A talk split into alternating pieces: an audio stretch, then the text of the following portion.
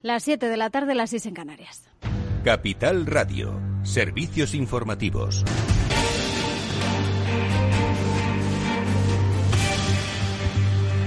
Muy buenas tardes. A la espera de la actualización de los últimos datos eh, de coronavirus, el secretario general de la Mesa de Turismo, Carlos Abella, ha, considerado hoy que esa suspensión de la cuarentena para los turistas procedentes de Reino Unido va a ser positiva para el mercado turístico, aunque no cree que vaya a salvar la temporada. Bueno, en primer lugar es una noticia positiva porque efectivamente la supresión de la cuarentena a aquellas personas del Reino Unido vacunadas que vengan a nuestro país hará que se anime un porcentaje importante de la población, que ya están por encima del casi 60% de la población vacunada, y bueno, pues repercutirá de forma positiva en nuestro, en nuestro mercado turístico de este verano.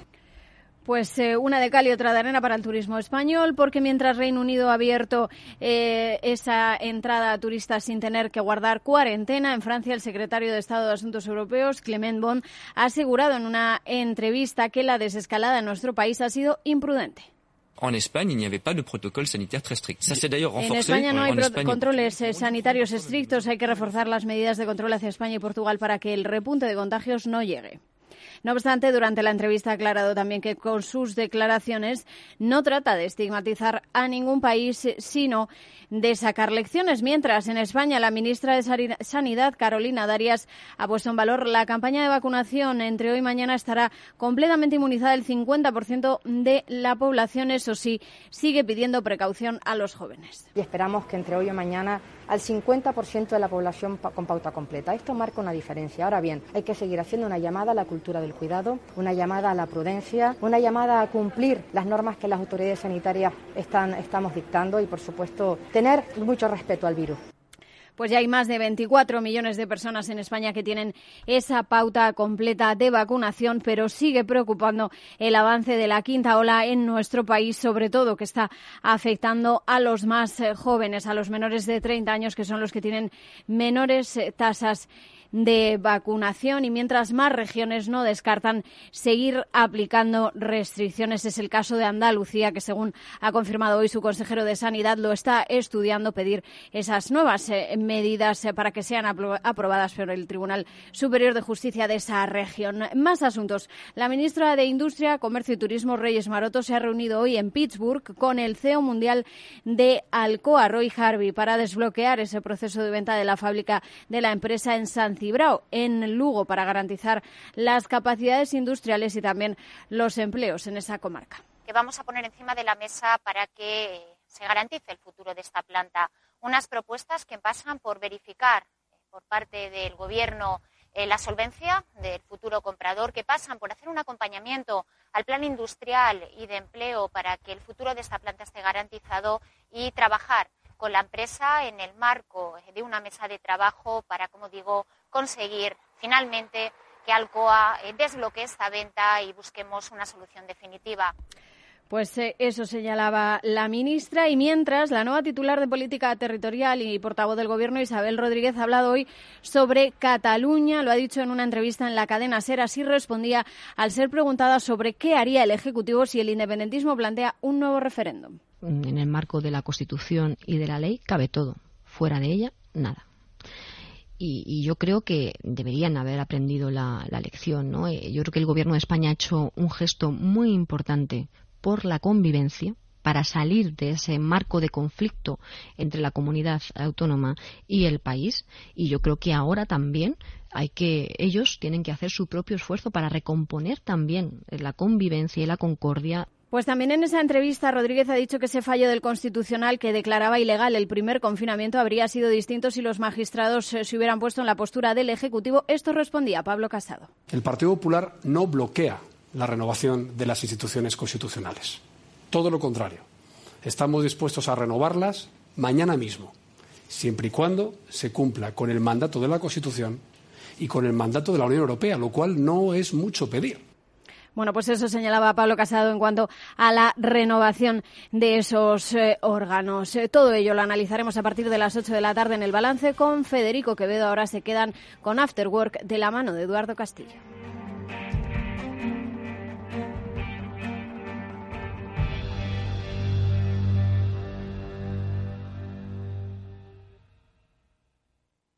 ¿Te interesa la bolsa?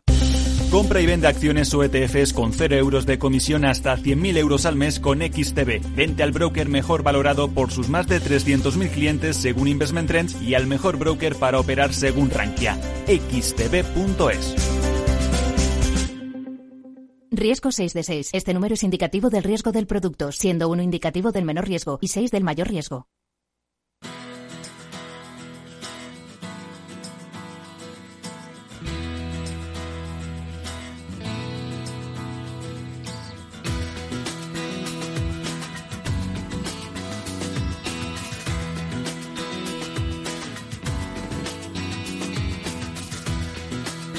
Después del trabajo, After Work, con Eduardo Castillo, Capital Radio. Hola amigos, ¿qué tal? Buenas tardes, bienvenidos al After Work de Capital Radio, al Ciber After Work de Capital Radio. Es el programa de la ciberseguridad que cada semana os acompaña y que hoy pues se va a detener en algo pues que ya empieza a ser em, de información común y de atención común de todos los ciudadanos. ¿Qué es lo que está ocurriendo con el ciberespionaje, qué es lo que está ocurriendo con la ciberinteligencia. Bueno, pues de eso hablaremos hoy, eh, pues para familiarizaros un poco más con estos términos que creemos van a ser cada vez más frecuentes, lo vais a leer cada vez menos en círculos especializados y más en círculos de información em, de información general y que bueno pues nosotros lo que vamos a pretender es por supuesto dotarle la importancia eh, alta que tiene porque es un riesgo, es eh, una cuestión de seguridad, de la privacidad de las personas, de la seguridad de los gobiernos, pero también queremos, bueno, pues eh, eh, quitarle la espectacularidad que a veces los medios necesitan para atraer eh, historias que luego al día siguiente ya no les, eh, no, les, eh, no les interesan. Bueno, nosotros hoy nos vamos a centrar, obviamente hablaremos del tema de Pegasus, este espionaje que se ha producido en realidad a través de una herramienta y nos vamos a centrar más en la herramienta porque aquí en este programa de lo que hablamos hace mucho tiempo es de los efectos nocivos que se hacen con herramientas tecnológicas en el ciberespacio. Entonces hablaremos, por supuesto, de lo que ha ocurrido y sobre todo de cuáles son los efectos, las causas, las consecuencias que esto puede tener. Hablaremos también eh, del uh, asunto de Casella. Es algo que Quizás este os suene menos, ¿verdad? Porque ya no hay periodistas implicados, pero hay miles de empresas que han visto mermada su seguridad, miles de grandes empresas. Y es que en BitLife Media, el medio que dirige brillantemente Mónica Valle, a la que ahora por supuesto saludaremos junto con Pablo Sanemeterio, ha hecho un análisis sobre qué es lo que ha ocurrido con el tema de Casella. Insistimos que no tiene tanto nombre, tanta publicidad como el tema de Pegasus, pero tiene una trascendencia muchísimo mayor para la seguridad de las compañías y de las naciones, que también en el otro caso se han visto amenazadas.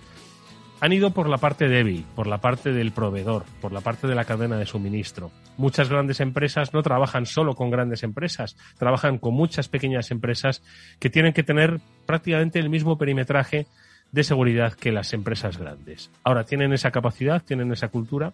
De eso hablaremos en este programa con Pablo Sanemeterio, con Mónica Valle, a los que ya saludo, por supuesto. Pablo, ¿qué tal? Muy buenas tardes, amigo. Muy bien, buenas tardes Eduardo y buenas tardes a nuestra audiencia. Como siempre, una genial introducción y la verdad es que muy cargadito de temas porque tanto Pegasus como Casella, aunque Casella esté un poquito ya más, más trillado eh, y que por cierto han hablado ya de que han corregido el 0 y que les permitió entrar a los atacantes, eh, pues tenemos un montón de temas como todos los lunes. Mónica Valle, ¿qué tal Mónica? Muy buenas tardes. Hola a todos, muy buenas tardes. Pues sí, muchos temas y además yo creo que lo interesante va a ser reflexionar, analizar qué es lo que ha ocurrido tanto con unos como con otros, porque al final, como bien decías, Eduardo, la tecnología que está detrás muchas veces nos, bueno, nos ayuda mucho, pero otras veces es la causante o el medio a través del cual se cuelan estos ciberataques, estos problemas, como vamos a ver también de vigilancia. Así que lo analizaremos y pondremos también sobre la mesa todos esos temas. Bueno, pues eh, eh, de eso hablaremos de Pegasus, de Casella quizás cosas que nos afectan a los oyentes, porque efectivamente forma parte de la geoestrategia y de la ciberguerra en la que un ciudadano dice que no pinta nada, pero estoy seguro de que muchos de vosotros que nos estáis escuchando eh, usáis Dropbox, ¿lo habéis usado o lo vais a usar? ¿O lo estáis usando en este momento? Bueno, pues nos fijaremos en Dropbox porque Ahí nuestro consejo SASI de los especialistas de Netscope tiene que ver sobre las herramientas que utilizamos de manera habitual en nuestro día a día y sobre cómo desde la nube se puede ofrecer mucha seguridad precisamente a los riesgos que habitan en la nube. Luego vamos a saludar enseguida a Federico Tetti. Eh, pero antes, un par de noticias. Por cierto, una buena noticia os vamos a dar en este programa, que siempre estamos hablando de ataques. Pues hoy, por supuesto, vamos a hablar de cómo funciona la eh, eficacia de la fuerza de los cuerpos y fuerzas de seguridad del Estado, pero también de la eficacia del talento español. Venga, un par de noticias rápidas.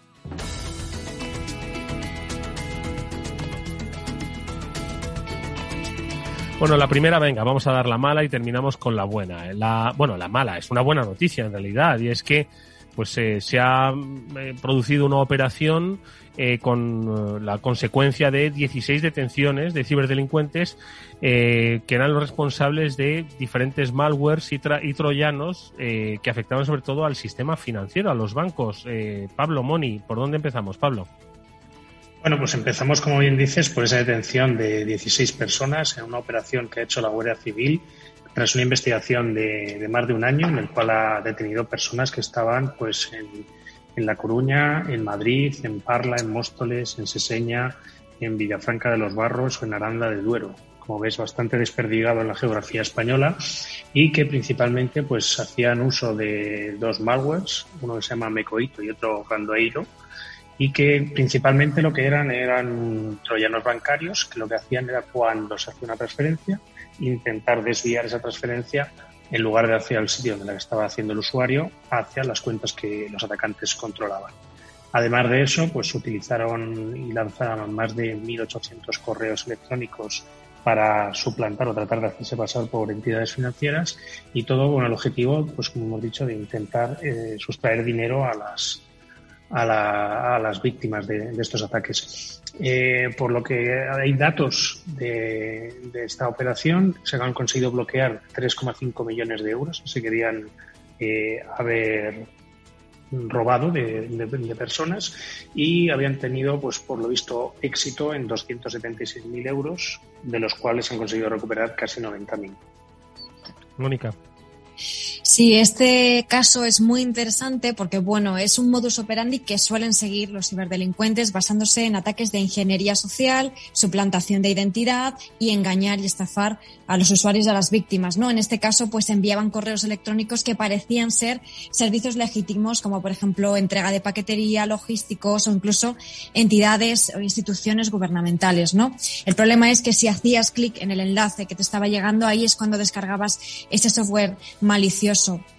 Lo que recomiendan las autoridades es que hay que estar muy alerta ante este tipo de ataques porque aunque efectivamente en este caso y afortunadamente han conseguido detener y paralizar a, a estos delincuentes, pues Mm, constantemente se reproducen este tipo de campañas, ¿no? Entonces es muy importante que nos fijemos no solamente correos electrónicos, sino también los SMS cuando incluyan algún enlace, algo que no esperamos, eh, que lo verifiquemos y que contactemos mejor con esa empresa de paquetería o con esa institución por otra vía, llamando por teléfono, como sea, antes que descargar o hacer clic en un enlace que pueda ser malicioso y que nos suponga un verdadero problema.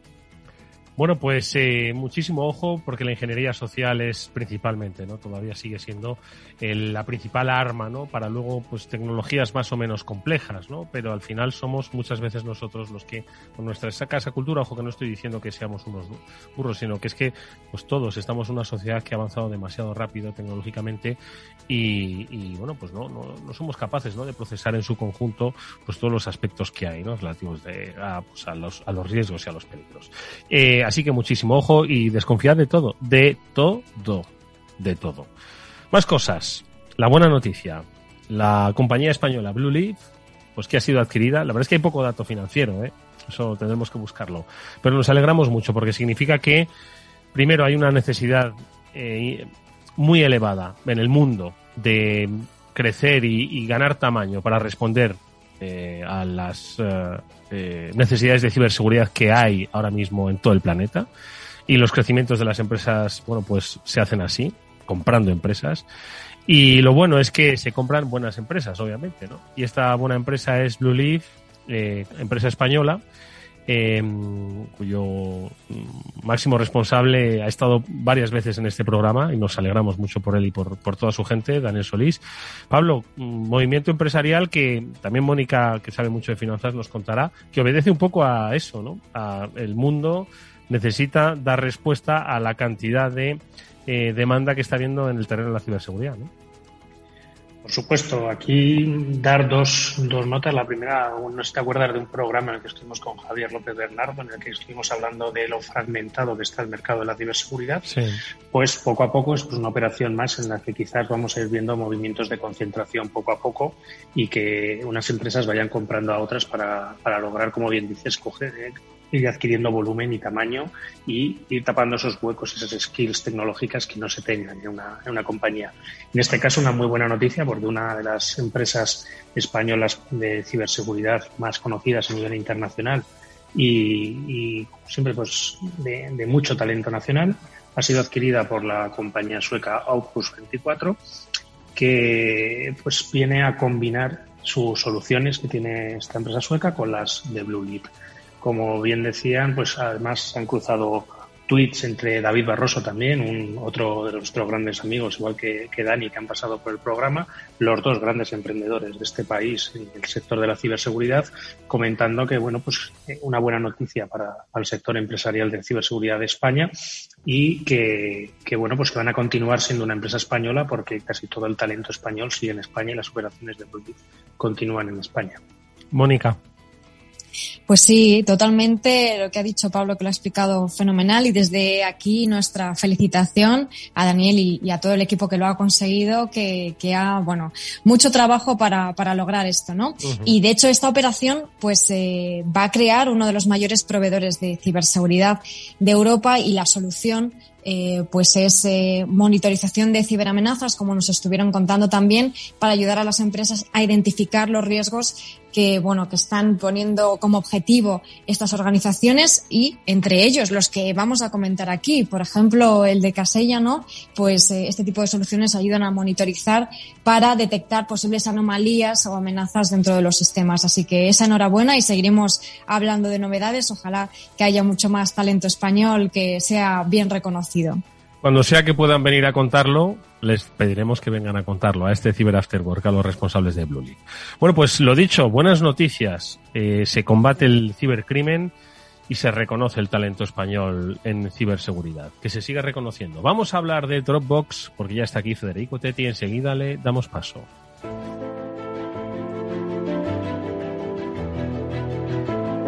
Bueno, pues eh, esto es una herramienta pues que alguien está usando en este momento, que alguien acaba de usar y que alguien va a usar mañana. Y bueno, quien lo esté usando, pues para un momentito y escucha a Federico que lo vaya a usar mañana, igual lo tienes que hacer de otra manera diferente o decirle a tus responsables lo que has oído. Federico te etiqueta, muy buenas tardes, bienvenido. Hola Edu, ¿cómo estás? Buenas tardes. Hola de equipo. Bueno, no quería yo asustar a la gente, ¿vale? Porque el Dropbox, como, como muchas otras herramientas de las que los especialistas de Netscope nos habéis hablado en ocasiones, como el LinkedIn, por ejemplo, eh, no es que sea una herramienta que sea mala, ni mucho menos, pero son vectores eh, que los ciberdelincuentes no, no dejan pasar, obviamente. Ellos van donde está el tráfico, quiero decir, no van a saltar una carretera desierta, van a saltar una carretera donde hay mucho tráfico. Y hoy el tráfico pues está en la nube cada vez más, está en estas herramientas ¿no? que nos facilitan el trabajo, la eh, compartición de, archivos, pero que como todo, eh, Federico, bueno, pues tiene sus, pros y sus contras, ¿no? Sí, totalmente. Bueno, eh, justamente en este caso es una campaña que, estuvimos observando y estuve analizando un poco respecto de esta.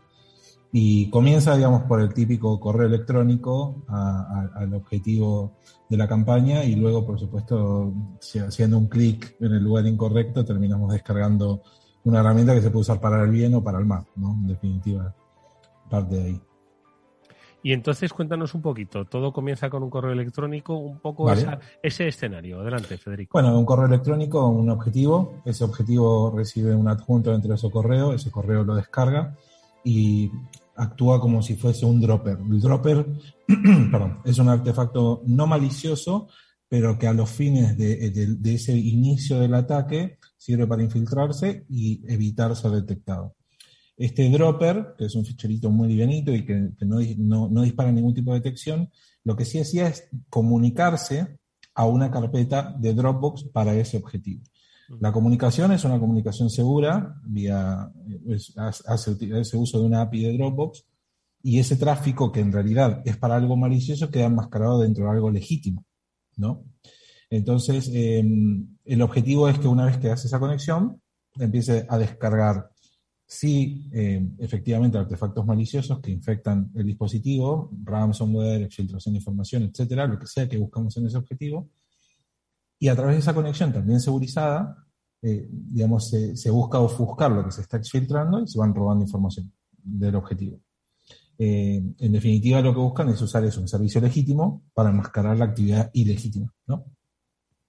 La, eh, verdad es que es una. Ahora nos cuentas un poco mmm, soluciones o cómo desde Netscope planteáis un, un asunto complejo y es que efectivamente en la guerra, la guerra, el concepto de espías lo que pretendía era pues infiltrar en territorio enemigo pues alguien que se hiciese pasar pues por, por amigo, ¿no? Básicamente. Y ahí es donde radicaba, ¿no? El, el, el, el trabajo, ¿no? Entonces, este es un, un, riesgo, ¿no? Porque se están creando herramientas eh, con cierto aspecto legítimo, silenciosas, que pasan desapercibidas y que precisamente pues, eh, pues eh, son casi indetectables, ¿no? En muchos de los, de los uh, sistemas de, de prevención y hace pues que estemos teniendo una fuga eh, de información sensible probablemente de las compañías y que no hayamos percibido absolutamente nada y que no sepamos, como muchas veces decía Pablo, que hemos sido atacados, que todavía no sabemos que hemos sido atacados, ¿no, Federico? Sí, plenamente. Bueno, es, es un poco una tendencia. Eh, hace unas semanas atrás hablábamos sobre una plataforma eh, de, de, malhechores bajo servicio, digamos, Luego estábamos hablando sobre lo que ocurrió en SolarWinds, también apalancarse en servicios legítimos para poder hacer entrega de, actualizaciones maliciosas. Cayesa, bastante similar, digamos, empezar a atacar esas, esas cadenas donde uno confía por defecto. Y un poco lo que, no, lo que venimos hablando cada vez que eh, estamos, eh, digamos, evangelizando sobre el uso seguro de la nube y sobre lo que puede proveer una plataforma SASI, en definitiva es, ok, ojo con lo que confiamos por defecto, porque se puede utilizar eh, para fines que no estamos eh, buscando, en definitiva. Oye, y, y, Federico, ¿cuál es eh, la propuesta de Netscope pues, para evitar bueno, pues este tipo de circunstancias para no sé si detectar, no sé si aislar, porque bueno, hay muchas cosas que son, como quien dice, inevitables, ¿no? Entonces, pero dentro de la inevitabilidad, bueno, pues cómo minimizar el riesgo, ¿cómo hacéis desde Netscope? Bueno, algo que, siempre venimos diciendo es el tema de la visibilidad. Siempre hay que partir de la visibilidad. Tanto este servicio como puede ser el de Dropbox, como puede ser el servicio eh, corporativo que las organizaciones usan, como Office 365 o Google Workspace, donde confiamos por defecto es tener visibilidad, poder entender lo que está pasando en esa capa de tráfico. Una vez que podemos entender lo que está pasando en esa capa de tráfico, bueno, digamos, ¿quién controla esa distancia? ¿Ese Dropbox es el Dropbox corporativo o es un Dropbox de un tercero? Eso, una solución como la de Netscope, que puede entender a bajo nivel lo que está ocurriendo cada vez que hay un fichero de JavaScript que hace alguna llamada de API y descarga configuraciones y ficheros y demás, nosotros podemos entender granularmente lo que está pasando. Y decir, mira, esta es la instancia de Dropbox de Edu y esta es la instancia de Dropbox de Netscope. A la de Edu le voy a dejar que pueda haber un fichero, pero que no suba información eh, de su organización. Ese es un punto importante. Y después, apalancándonos en la idea de tener visibilidad completa, poder aplicar otra capa de microservicios, que es la de escaneo. Escanear si lo que estoy descargando es una porquería o si es un fichero que realmente eh, no es malicioso, digamos, por, por, por, contraponerlo. Entonces, poder analizarlo con distintos motores y aplicar distintas tecnologías eh, para poder eh, definir si eso es bueno o no. Bueno, pues yo creo que hoy lo que nos ha contado Federico es un ejemplo de algo que es muy probable que esté pasando en eh, las compañías. es muy probable que no sean conscientes de que está pasando estamos hablando de que quizás la consecuencia más eh, complicada o más eh, dañina ¿no? de, este, de este ataque sea el robo de información sensible, información sensible para las, para las empresas. Y simplemente quiero poner en contraste que al final lo que eh, luego vamos a contar de Pegasus era, no era otra cosa que la obtención de información sensible, información sensible de periodistas, información sensible de personas determinadas. Entonces, eh, ¿qué diferencia hay entre una empresa a la que silenciosamente a través del Dropbox le están robando información y una noticia que haga para titulares, como es el caso de Pegasus? Pues hay muy poca, pero en realidad el foco lo acabamos siempre poniendo en Pegasus. Por eso, eh, vuelvo a insistir lo que decía al principio. Eh, las amenazas están en todos lados y hay empresas, por supuesto, que son capaces de detectarlas y de saber pues, que igual estamos siendo espiados, que igual están robando información. El ejemplo lo han dado los especialistas de Netscope, que como siempre nos ayudan a entender una nueva forma pues, de securizar el entorno de trabajo, que es la nube donde estamos ya prácticamente todos. Federico Tetti, Fede, eres eh, eh, ingeniero de ventas, que no lo he dicho de Netscope, y nuestro amigo, por supuesto. Gracias por haber estado con nosotros. Pablo. Hasta muy pronto. Adiós, adiós.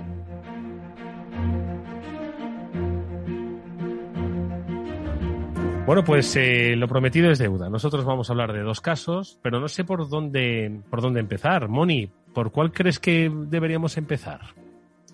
Pues a ver, te iba a decir, vamos a empezar por el principio, pero no sé decirte cuál es el principio en este caso, así que venga, empezamos por Pegasus, vamos que por tiene mucha amiga. Tiene amiga. Venga, eh, describimos como siempre un poco qué es lo que ha sucedido más allá de los titulares, que los hay sin lugar a dudas, pero qué es lo que ha ocurrido y sobre todo las consecuencias y la lectura, ¿no? Más allá de, la gravedad de que han, han espiado a periodistas. Madre mía, si están espiando empresas cada día, ¿no? Y no se sabe, ¿no? Entonces, Efectivamente. Eh, cuéntanos un poco qué es lo que ha pasado y las lecturas que, nuestros oyentes deberían, eh, por lo menos, entender para luego yo reflexionar.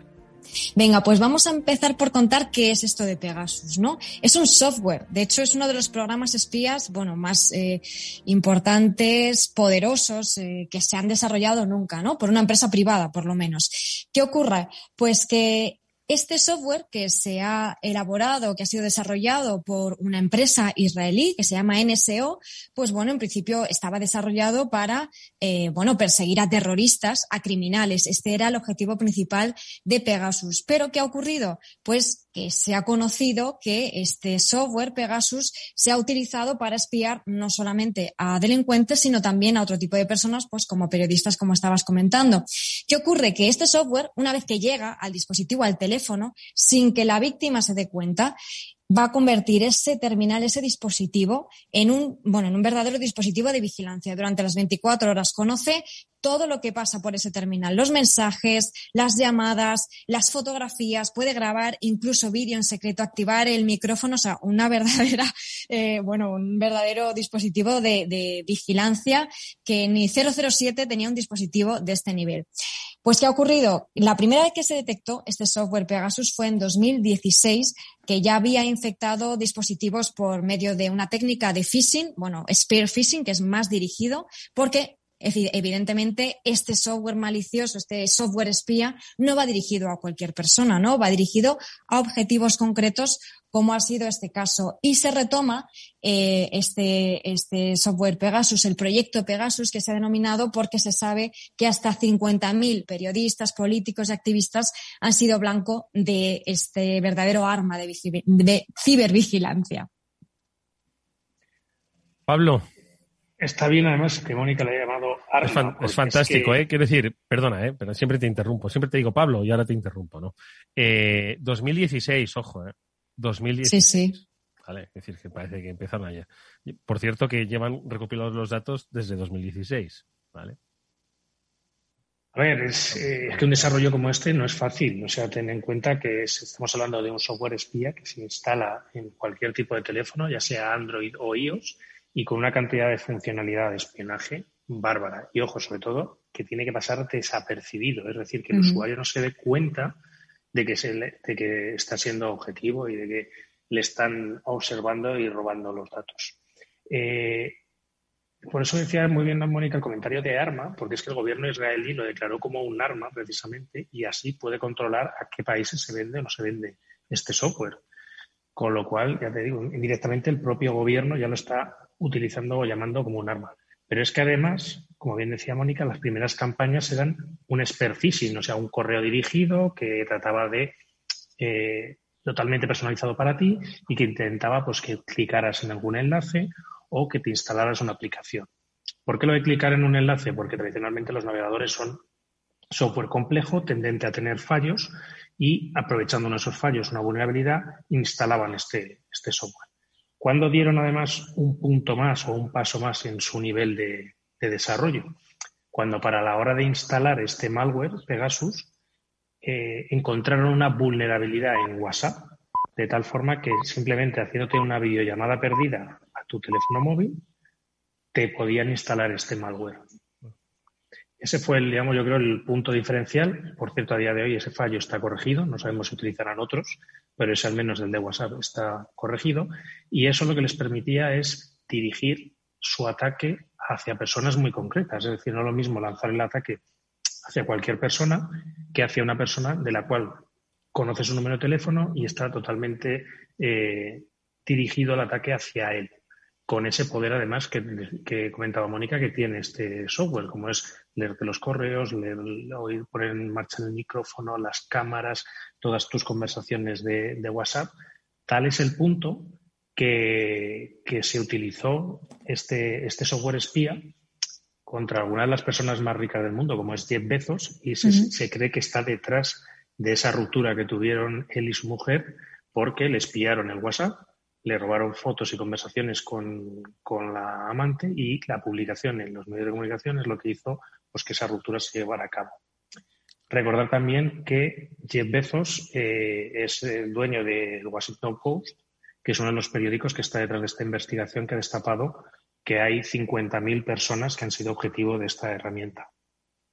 Vamos a ver, preguntas eh, que me surgen y que entiendo que tendrán respuesta o no.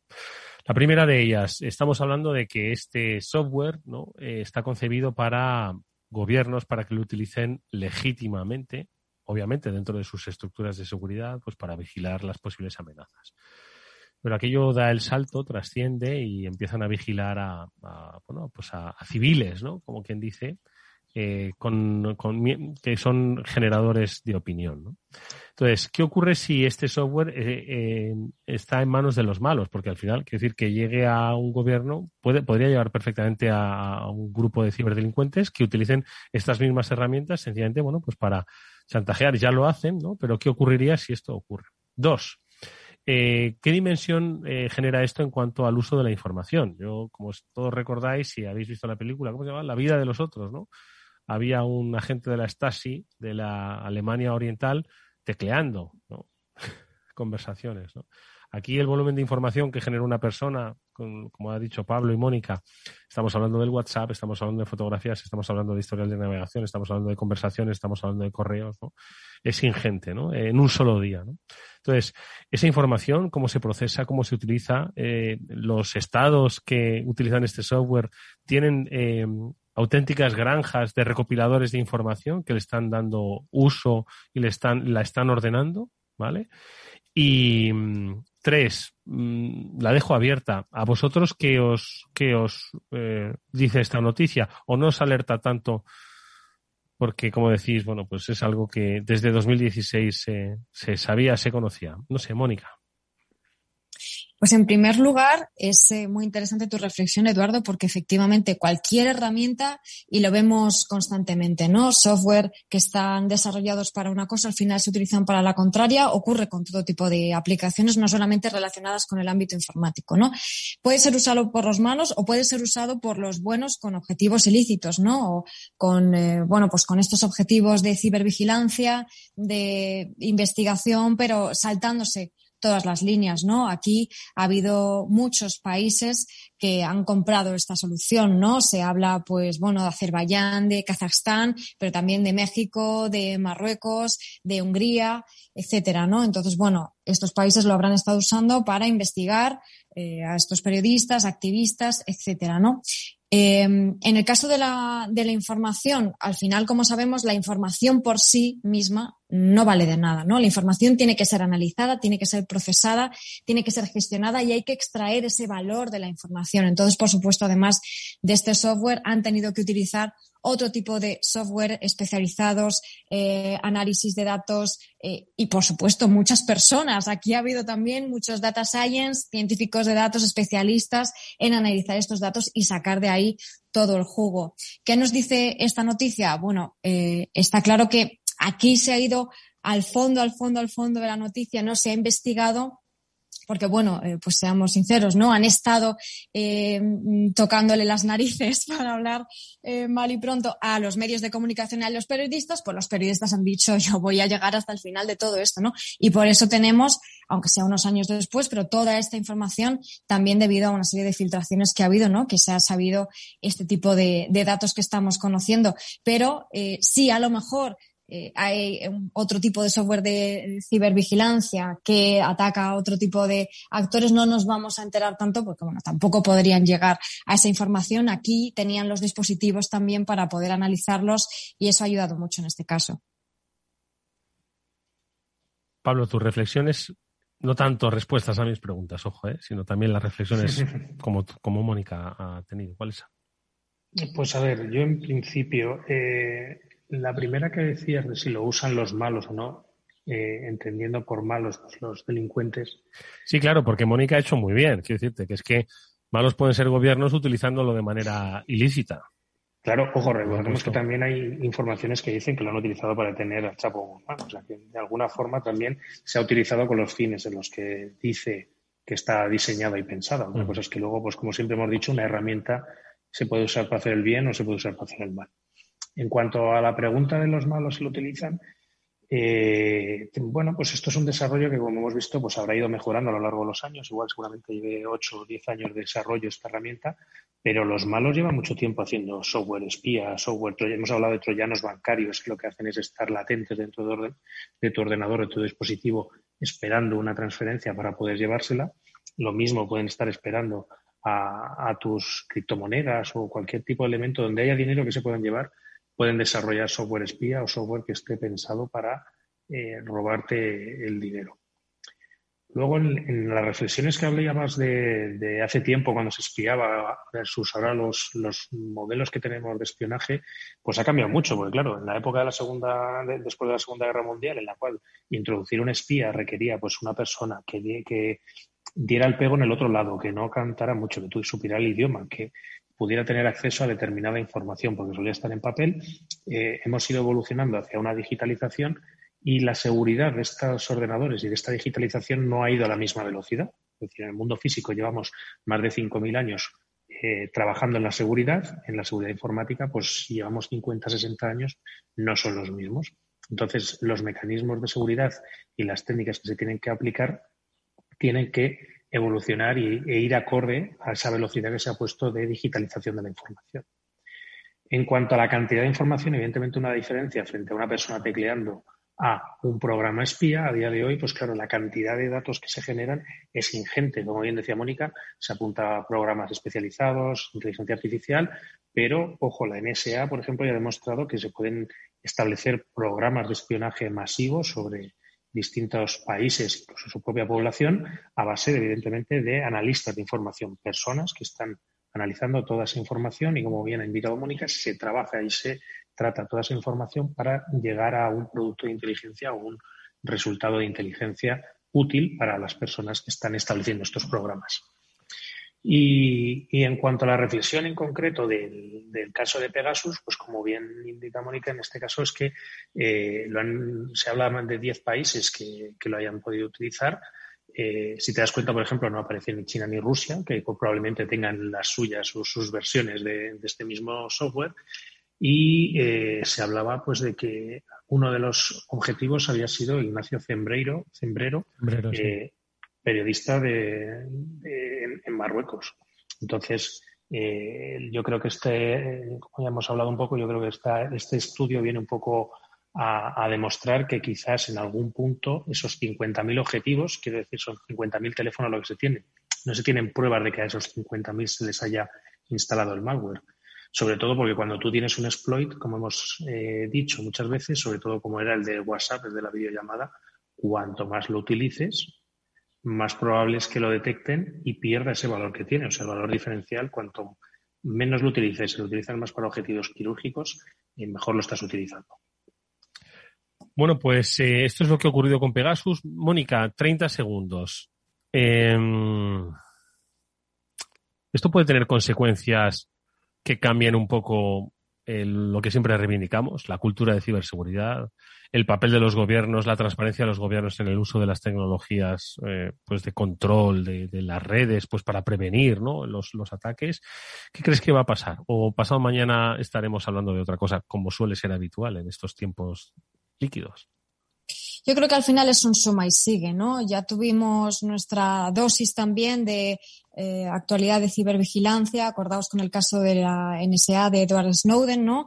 Eh, todas las revelaciones que hizo de cómo pues en este caso eh, Estados Unidos a través de su agencia de seguridad nacional pues tenía ese programa ¿no? de vigilancia en el que muchas personas también en este sentido eran objetivo ¿no? del programa así que es un suma y sigue yo creo que bueno al fin y al cabo cada vez más conciencia y es importante que los medios de comunicación y por supuesto a través de los medios de comunicación todos los ciudadanos estemos atentos a este tipo de cosas y que presionemos desde abajo para que eh, no ocurran este tipo de cosas, ¿no? Porque la cibervigilancia, este tipo de software tienen que existir porque se, eh, se pillan a los malos, ¿no? Como estaba diciendo Pablo también, pero hay que hacerlo con un sentido y no puede ser que para pillar a los malos pues haya que eh, vigilar y que espiar a toda la población y esos datos a dónde van, ¿no? Si me lo dices, si me lo dices de forma transparente, a lo mejor te dejo, pero comunícamelo. Bueno, pues esto es lo que ha pasado con Pegasus. Eh, seguiremos leyendo y yo recomiendo que, bueno, pues para tener una mayor eh, comprensión más allá de lo que es, obviamente, un caso de espionaje eh, claro y peligroso para las democracias, no deja de ser herramientas que en otro ámbito estaríamos contando en nuestra sección de noticias del terreno, del terreno empresarial. Vamos a hacer una parada para un consejo y enseguida volvemos a hablar de Casella. ¿Te sientes atraído por invertir pero no sabes por dónde empezar? Bueno, pues XTB, el broker líder en el mercado europeo con más de 300.000 clientes, pone a tu disposición la mejor oferta del mercado. Pero comisiones en la compra y venta de acciones y ETFs de todo el mundo hasta 100.000 euros mensuales. El proceso es muy sencillo. Entras en xtb.es y en cinco minutos abres una cuenta completamente online. Además vas a disponer de la mejor formación del sector a tu disposición. Análisis de mercado y atención al cliente en castellano y disponible las 24 horas del día. Con XTB invierte en calidad oferta, confianza y seguridad. Riesgo 6 de 6, este número es indicativo del riesgo del producto, siendo uno indicativo del menor riesgo y 6 del mayor riesgo. After Work con Eduardo Castillo. Si te gusta el pádel, en Capital Radio tenemos tu espacio. Todos los martes a las 22 horas saltamos a la pista para contarte la actualidad del World Padel Tour, los torneos amateur, las novedades de las marcas y toda la actualidad relacionada con el segundo deporte más practicado de España. Esto es Padel, los martes a las 10 de la noche en Capital Radio.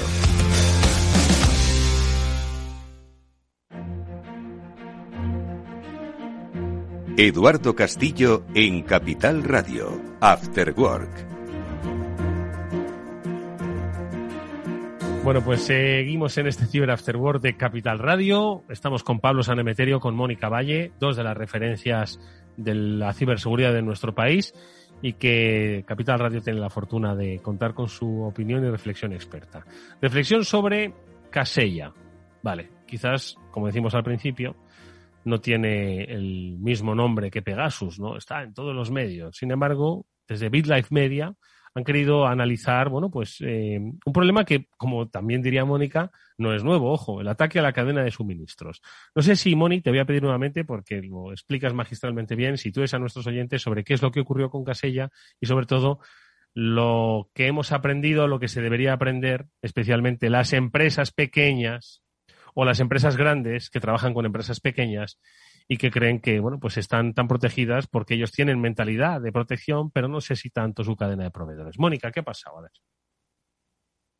Pues efectivamente, y resumiendo mucho, Casella es una empresa que proporciona software, en este caso software IT corporativos, ¿no? Usado por muchas empresas y en concreto por unas empresas, digamos, intermediarias, ¿no? Que son los que ofrecen a su vez esos servicios gestionados de IT a otras muchas. ¿Qué ocurre? Que eh, Casella sufrió un ciberataque de ransomware, en concreto usando los ciberdelincuentes una vulnerabilidad de uno de sus, eh, de sus plataformas que se llama VSA y que prácticamente, bueno, pues es un software que se utiliza para, para eh, monitorización, un software de gestión, ¿no? ¿Qué ha ocurrido? Pues eh, que ese paquete malicioso que se encuentra dentro de ese software pues se ha distribuido a todos los clientes y a esos eh, proveedores de servicios gestionados y a su vez a los usuarios empresariales de esa versión del software. Y esto es lo que se llama un ataque de cadena de suministro porque los ciberdelincuentes atacan, eh, en este caso ha sido un software, pero puede ser también hardware y eh, saben que a su vez eso va a ser una lanzadera que va a saltar al resto de los clientes. Es un ataque muy peligroso y con una, bueno, pues eh, con un potencial muy grande de hacer eh, mucho daño porque no solamente atacas a una única empresa, sino a todas las empresas que utilizan ese software o ese servicio. Es un ataque muy escalable y es un ataque que puede tener mucho impacto. En este caso, lo que pedían era una recompensa económica que ha llegado a ser hasta de 70 millones de dólares, pero bueno, eh, Casella, como eh, explicaremos, pues ya ha solucionado ese exploit, ya digamos que está solucionado este caso concreto, aunque fueron 1.500 las empresas afectadas por este fallo, por este ataque en todo el mundo, pero ahora lo que queda, digamos, es reflexionar, no cerrarlo, sino reflexionar y analizar qué es lo que ha ocurrido para, bueno, poner las medidas adecuadas para que en la medida de lo posible no vuelva a ocurrir, ¿no? Porque estos ataques a la cadena de suministro no han dejado de aumentar durante los últimos años. Un ejemplo de ello fue SolarWinds, que también lo estuvimos comentando el diciembre pasado, que también fue uno de los ataques más importantes, ¿no? Porque al final cuando ocurre uno de estos ataques a la cadena de suministro, se convierten en ataques gigantes, enormes. Pablo. Pues como bien dice Mónica, son los ataques que cada vez se están viendo más. Recordemos que a lo largo del tiempo no son los primeros que ocurren. No sé si os recordáis 2017, poco después de WannaCry, el ataque de Nonpetia, que, supuso que, pues, que empresas como Maes, que es la empresa la que mueve contenedores, eh, algunas empresas farmacéuticas, otras empresas que, que fabricaban distintos productos, se vieran bloqueadas porque se atacó al sistema de impuestos Ucrania y se generó una actualización, digamos, troyanizada, una actualización que te infectaba y te bloqueaba los equipos. Eh, esto es 2017, pero es que llevamos un 2021 que casi lo empezamos con SolarWinds, en el cual demostraron pues cómo atacando ya no solo a un, a un organismo público como puede ser una agencia tributaria de un país, sino poniendo el foco en empresas tecnológicas con gran volumen de clientes, porque tanto SolarWinds como Casella tienen muchos clientes y sobre todo también buscando que sean del, top 500 de Fortune o cosas así, donde estén las, digamos, las empresas más potentes, simplemente con conseguir comprometer en, esa compañía, modificar su software, ya estar dentro de todas esas top 500, en lugar de ir una a una, atacándolas y atacándolas de frente, y además ellas mismas pues invierten mucho dinero en seguridad, se encargan de bloquear este tipo de ataques y un ataque frontal, digamos, a una de estas compañías, pues tiene pocas probabilidades de éxito, se aprovechan de que las, eh, tanto SolarWinds como Casella son, digamos, herramientas confiables. Muchas veces incluso se hablaba de que Casella la gente estaba puesto de tal forma que se evitaba que el antivirus y otro software de seguridad lo inspeccionara, porque ya se, se confiaba en ella. Pues a través de estos ataques consigues entrar en grandes corporaciones y, poder infectarlas y eludir su seguridad.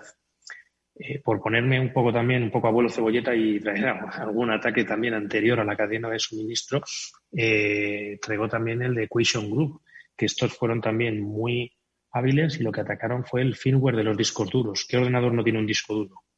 Pues todos tienen un disco duro. Si yo consigo infectar, infecto el firmware del disco duro, aparte de pasar desapercibido, porque estoy en una zona en la que difícilmente va a entrar ningún software de seguridad, es que estoy dentro de todos los ordenadores de todas las compañías. Mónica, y, un poco con la experiencia vivida por Casella, el ataque a la cadena de suministros, el eslabón débil, vamos a decirlo así, eh, muchas veces hemos hablado ¿no? de, esa, ese código de conducta muchas veces que eh, tendría que venir por parte de la empresa sobre la que trabajan, ¿no? Esa empresa tractora o esa empresa, iba a decir matriz, no porque no tiene ese vínculo eh, societario, ¿no? Pero sí sobre la gran empresa a la que dan servicio, que son muchas, ¿no? incluidos muchos de ellos el Estado, ¿vale? Porque, quiero decir, hay que decir que países como España, pues la pyme pues trabaja principalmente para la gran empresa y la gran empresa es la administración del Estado, ojo, ¿no? Entonces, un poco cuál sería, pues, el, el no sé, la actitud, el papel después de leer Casella de las miles y miles de pymes que todas están digitalizadas, de que todas utilizan, pues, servicios, pues, para hacer mucho más eficiente su, su, su, eh, condición de proveedor, ¿no? Pues, cuál sería un poco, no sé, esa, ese siguiente paso tras este aprendizaje, Mónica. O no sé si hay algún aspecto, perdona, ¿eh? que, debamos también comentar antes de empezar a aportar las soluciones.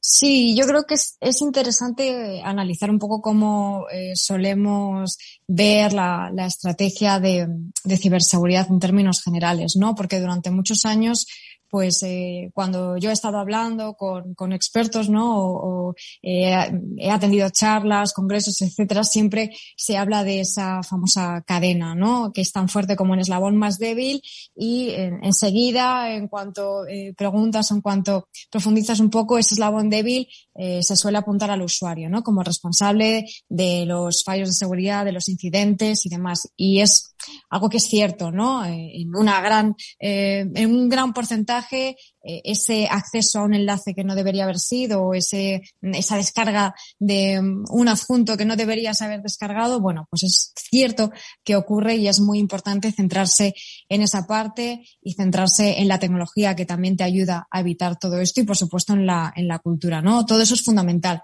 Pero tampoco hay que olvidar el resto de las cadenas, ¿no? Y una de ellas es esta. Entonces es importante, eh, cuando hemos hablado aquí en alguna ocasión de esos modelos de confianza cero, ¿no? De zero trust, de que hay que verificar y verificar y verificar los accesos, que no puedes confiar en nadie, que un usuario solamente puede y debe acceder a aquella información que necesita, ni más ni menos, a dobles factores de autenticación, etcétera, etcétera. Pues todas esas eh, precauciones, esa concienciación que ya usamos eh, o que ya hacemos a los empleados, todo eso, pues también lo tienes que implementar en el resto de cadenas de ciberseguridad y esta es una de ellas, ¿no? Y a veces parece que confiamos en ese software, en ese servicio, en ese suministrador, eh, que a veces es eh, muy famoso, muy popular o que, por supuesto, que puede ser confiable, pero que no podemos relajarnos, ¿no? Al final, eh, tenemos que verificar que efectivamente cumplen con unos requisitos de ciberseguridad que llevan la ciberseguridad por, bandera y que tienen esa seguridad por diseño también.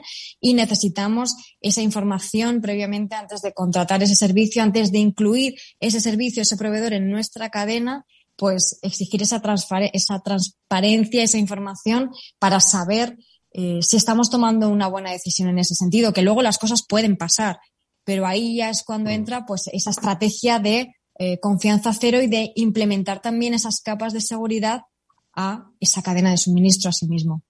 Pablo.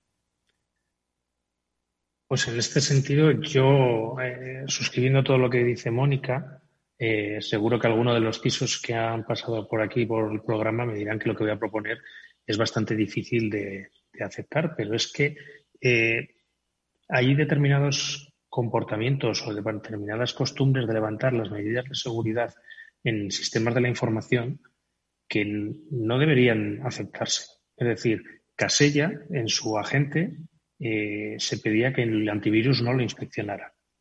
Eh, tienes que buscarte las medidas o las formas de que no seas detectado como un malware o que no sea un punto sin supervisión de seguridad, porque es que entonces pasa esto que ha pasado. Otras cosas que han, que han pasado también o que se han visto que han pasado en, en, sistemas industriales, por ejemplo, muchos fabricantes te dicen que no puedes cambiar la contraseña por defecto. Si no puedes cambiar la contraseña por defecto de, de un software industrial, los malos ya saben cómo pueden acceder a él. Entonces, ese tipo de comportamientos, ese tipo de prerrogativas que se les dan a los fabricantes, eh, creo que es algo que se debería revisar muy fuertemente por parte de los clientes, que son los principales eh, usuarios de estos softwares, y, y, y, exigir de alguna forma que las medidas de seguridad sean algo irrenunciable dentro de, los, de las organizaciones. Mm. Es que en este sentido, eh, no sé, me parece sorprendente que todavía haya desarrolladores eh, que hagan cosas que sean incompatibles, ¿vale? Con los mínimos estándares de seguridad, ¿no? Que, que exigiría una organización y que la solución sea bueno, apaga, esto, esto es lo de, oye, que es que está sonando la alarma permanentemente. dice, bueno, pues apágala, apaga la alarma, ¿no? Apaga la detección y ya te deja de molestar, ¿no? Entonces esto me resulta un poco sorprendente todo esto, ¿no? Claro, y es que además en el mundo físico a nadie se le ocurre, por ejemplo, decir, no, mira, por esa puerta a las 12 de la noche va a pasar siempre una persona y tú no preguntes, esa persona pasa siempre a las 12 de la noche. ¿Y cómo sabe el vigilante o cómo sabe alguien de seguridad física que esa persona no es una persona malintencionada? Por cierto, que nos vamos a ir, pero antes queremos comentar dos cosas. Una, el, campamento de verano. Sí, no al que habéis llegado a vuestros hijos, no. El Summer Boot Camp que organiza INCIBE y que, como siempre, todos los años trae a los mejores especialistas pues para conocer por dónde se están explorando las acciones que se están haciendo y uno de ellos, digo, el mejor especialista, estará allí dando clase. Pablo, cuéntanos un poco. Bueno, pues como todos los veranos, el, INCIBE, el Instituto Nacional de la Ciberseguridad y la OEA, la Organización de Estados Americanos, organizan el Cybersecurity Summer Bootcamp, un programa internacional de capacitación y especialización en ciberseguridad dirigida a policymakers, eh, fuerzas de seguridad, fuerzas y cuerpos de seguridad, ministerios fiscales, jueces, magistrados y eh, especialistas en centros de respuesta. Se han organizado distintos talleres, hay algunas sesiones públicas y programas y talleres en investigación policial, en operaciones de CESIR, de respuesta ante incidentes y de legislación y marco, eh, marco normativo. Yo tengo la suerte de estar mañana en el track de, de CESIR, en el que pues vamos a, como ya sabes, una de las cosas que más me gusta explotar software, enseñar cómo se, exacto, enseñar cómo se explota en software y tratar de detectar algunos tipos de fallos o de vulnerabilidades sencillas con herramientas automáticas. Eh, miembros y cuerpos eh, de las fuerzas de seguridad del Estado, magistrados, gente del mundo de la judicatura, abogados, empresas, periodistas, conocer los entornos, más técnicos, menos técnicos, pero conocer los entornos en los que se está manejando ahora mismo la vida. No solo es eh, eh, política, ojo, la política en realidad es una gota dentro de un gran océano que es, eh, ahora mismo el de los desafíos digitales. Desafíos digitales que nosotros comentaremos en nuestro último programa de la temporada, que será el lunes próximo y que Moni, pues vamos a llamar a los amigos de siempre, pues para que hagamos un repaso como siempre y hagamos una previsión, ¿no? Sí, sí, una previsión. Te iba a decir de final de año, porque fíjate la gran cantidad de cosas que han pasado en lo que llevamos de 2021, que ya casi podemos hacer un análisis. ¿eh? sí, totalmente. Bueno, en cierta medida lo es, porque empieza una nueva temporada en septiembre y oye, volveremos con las pilas cargadas, pero antes, pues hay que analizar lo que ha ocurrido y como hemos hecho hoy, analizar, reflexionar y lecciones aprendidas o lecciones por lo menos por aprender y deberes que nos llevamos. Eh, eh, ¿Nos avanzas algún nombre de los que estarán de los muchos? Porque ya hay amigos que, estarán con nosotros. Por supuesto, alguno de los grandes amigos del programa, Casimiro Nevado, de Policía Nacional, y bueno, uno de los máximos eh, organizadores de Cyberwall, que seguro que todos nuestros oyentes conocen. Y si no, pues que investiguen un poquillo, que les va a encantar lo que están haciendo en Cyberwall Academy para aprender mucho sobre ciberseguridad. Pues será el próximo lunes a la hora del Cyber After Work y por supuesto en vuestras plataformas de podcasting donde podréis escuchar este, el eh, del próximo lunes y todos los programas que hemos desarrollado con Pablo Sanemeterio Mónica Valle, a los que como siempre mi agradecimiento personal por su simpatía y sobre todo por su conocimiento compartido en este Cyber After Work. Pablo, Mónica, muchas gracias amigos, nos vemos el próximo lunes. Un abrazo fuerte. Adiós. Y nosotros, amigos, nos despedimos hasta mañana que volveremos con más After Work aquí en la sintonía de Capital Radio. Néstor Betancor recoge los mandos técnicos de este programa. Nos alegramos mucho de ello. Eh, nos vemos con él mañana. Adiós.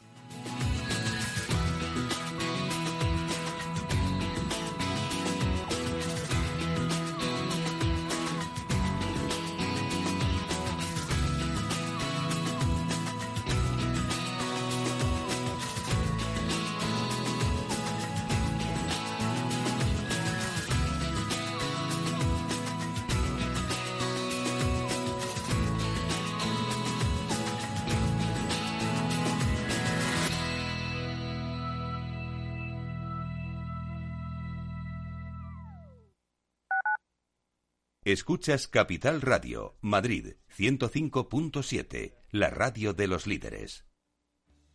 Gráficas Naciones. Más de 50 años de experiencia en el sector de las artes gráficas. Apostamos por la última tecnología tanto en impresión offset como en digital y gran formato. Realizamos todo tipo de impresión. Tarjetas de visita, folletos, libros, vinilos, decoración y montaje de stands. Más información en el 91 629 2145 o en gráficasnaciones.es.